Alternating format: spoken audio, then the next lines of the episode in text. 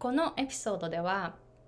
英語のディクテーションに最適な教材の選び方を紹介したいなというふうに思います。発音コーチをされている方の参考になればいいなと思います。皆さんこんにちは。私はハワイ在住で英語発音コーチとビジネスコーチをしているアイコ・ヘミングウェイです。Hey guys, it's Aiko. I'm an American English pronunciation coach and business coach based in Hawaii. え今、皆さんが英語環境で働いていて、上級者の皆さんがそこからさらに上に行くための発音の3つのポイントっていうのを無料で公開していますので、ぜひ今のうちにチェックしてみてください。年に4回くらいこの、えー、動画っていうのはワークショップが1回か変わるんですよ。なので今の、えー、公開している動画を手に入れたい方は今すぐ概要欄の方からチェックしてみてくださいね。えー、私は本当23歳からアメリカに来て本当に英語が話せない状態もう聞き取れない通じないそして簡単な文章さえもこう組み立てられないっていう状態からアメリカ生活をスタートしました。でそこからもういろんなことを学んできてもう一人でがむしゃらに練習した時もあったしアメリカ人の友達に練習してもらった時もあったし、えー、そして、えー、発音矯正の先生から2人から取ったり UCLA で言語学を専攻してで、えー、音声学とかえ、そういうですね音のあのいろんな分析とかしたりそして歌のレッスンを取ったりコーラスのグループにいて100人くらいのメンバーがいる中で日本人私1人というような状態でコーラスグループにいたりあとはトーストマスターズでスピーキングの、え練習をしたりとかそういうのも4年間やってきているんですけれどもいろんなことを今まであの発音学ぶ側学ぶ側としていろんなことを散々してきているんですけれども、えー、今度はですねその知識を知識と経験をもとに皆さんがどういうふうにして英語環境でしっかりとした発音を話せるようになるかっていうのをコーチングしています。なのでこの無料の動画の中でもかなりのヒントをシェアしています。上級者がさらに上に行くためのヒントです。えー、ぜひ英語環境で働いている方、英語上級者の方、発音コーチとか英語コーチの方もぜひぜひチェックしてほしいなというふうに思います。で、今日の話題はディクテーションの教材を選ぶポイントです。えっと、あの皆さんディクテーションの練習とかやったことありますか、え、私は結構ディクテーションから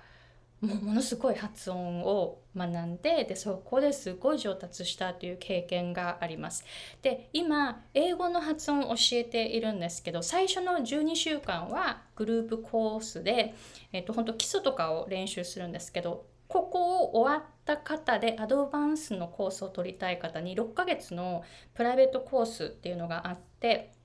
でその中ではディクテーションを使って、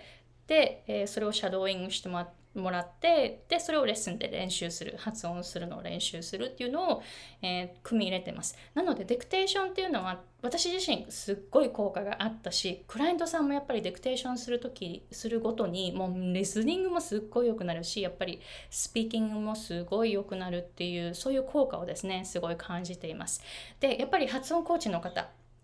ディクテーションを教材として使う方っていうのも結構いらっしゃると思うんですね。で、その時の選び方っていうのを紹介したいなというふうに思います。なぜなら、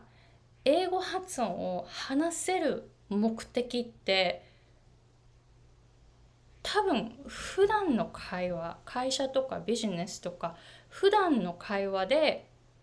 しっかりと通じる発音そして普段の会話が聞き取れるリスニング力をつけるっていうのが皆さんの目的だと思うんですどうですか？もしそれが目的ではないなら私のコンテンツはもう一切あの対象ではないのであの時間の無駄にならないようにこの先は全然本当にあの見ないで違う方の、えー英語の教材とかをチェックしてみてくださいね。私は日常会話にフォーカスしています。で、ここが目的だったら、ディクテーションの教材は日常会話の発音の方がもう断然いいです。っていうかそれをやった方がいいです。それをやってください。えー、でたまに TED Talk の教材 TED Talk を教材で選ぶ方とかいらっしゃるんですけどもこここれちょっと要注意なぜなら TED Talk ってスピーチですよねスピーチって普段の会話でこういう発音するかっていうとしない しないです。なのであの TED Talk のような話し方で普段の会話を話してしまうとすっごい違和感。だってそういう話し方しないですよね。だって日本語も同じだと思います、えー、私は今カメラに向かってちょっとこうえー、普段のような話し方友達に話すような話し方で今話をしているんですけれどもでも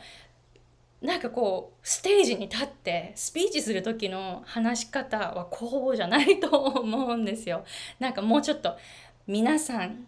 今日はいらしていただいてありがとうございますみたいなちょっとこうスローダウンするし間を取るし話し方も発声も全然違うんですね。なので TED Talk のようなそのステージ上で、えー、こう話しているスピーチっていうのはこの話し方は普段していないわけです。なので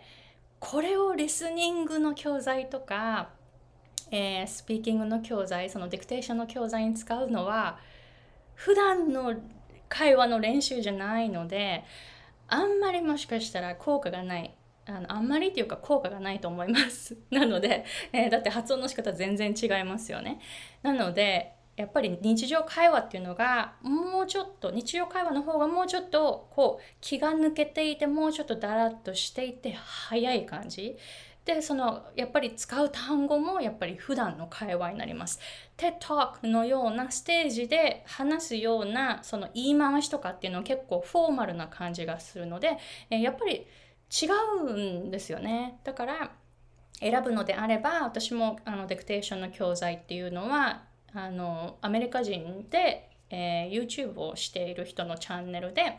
で、えっと、その人が本当にもうそだから英語教材の英語じゃないんですよ。普通になんかこうカメラの前で話しているっていう感じだから日常会話すごいだらっとしていて本当にたわいもない話をしているんですね。でそれが日常会話の発音なのでそれを使っているしそれを使って練習してるクライアントさんっていうのは本当にリスニングがもうどんどんどんどん伸びていきます。日常会話の発音の速さに慣れていきますからつながりとか音がどういうふうにこうえー、聞こえるかっていうのを学べるので、えー、すごくいいなというふうに思います。あとあの TED Talk とまた別でニュースをあの英語の練習のために聞く方も結構いらっしゃると思うんですけれどもこれニュースの発音もまた違うって思うんですよね。私はニュースは見ないです。あのテレビは見ない全然見ないです。見るのは本当 YouTube の本当に限られた少数のあのえーと、人たちだけです私のビジネスコーチの YouTube チャンネルとかあの自分が習っているビジネスコースのあの動画とかもうそういうものしか見ないんですね。なので、えっと、ニュースとかはあんまり見ないんですけれどもでもアメリカ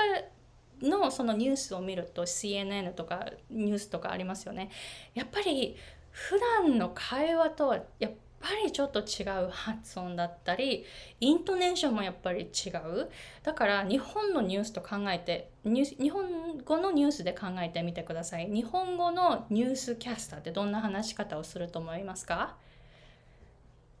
では次の話題ですみたいなちょっとできないですけれども あの発声違うと思いません？多分ああいう感じで普段の会話はしてないと思うんですよニュースキャスターの方って。なのであの英語も一緒です。ニュースのような英語で普段その人たちが話してるかというとそうではないと思います。話し方も発声も使う単語もイントネーションも間の置き方とかもスピードとかも全部変えていると思います。すごいこうコントロールされたような発音の仕方ですね。なのでそれってやっぱり普段の会話とは違いますので普段の会話ってもうちょっとコントロールがなくって本当にもう自由でこうリズムがあってエネルギーが高いんだけどでもだらってしてしていてでこうもうちょっと気が抜けているような発音をしているんですね。そっちの方を練習するっていうのがやっぱり英語上級者の皆さんには必要な、えー、音だと思います。そっちの発音の方が多分実際に使うと思いますので発音コーチとしてデクテーションの教材を選ぶ時どの教材を選ぶかしっかりと、えー、考えてみてくださいね。クライアントさんに効果があるような内容を選ぶといいと思います。それはやっぱりすごい自然な発音、えー、そしてすごくこう普段の会話の音音と一緒っていうのがすごくいいなというふうに思います。もちろんアメリカ英語を学ぶのであればアメリカ英語の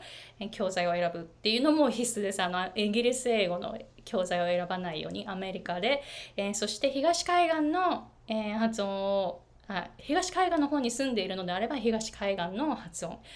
西海岸に住んでいるのであれば西海岸の発音っていうふうにやっぱり住んでるところによっても発音は結構違いますのでそういうふうにこう自分で、えしっかりと選ぶ。そして発音コーチの方はそういうふうにクライアントさんの、え必要な発音の教材を選ぶっていうのがいいかなというふうに思います。ぜひぜひ参考にしてみてくださいね。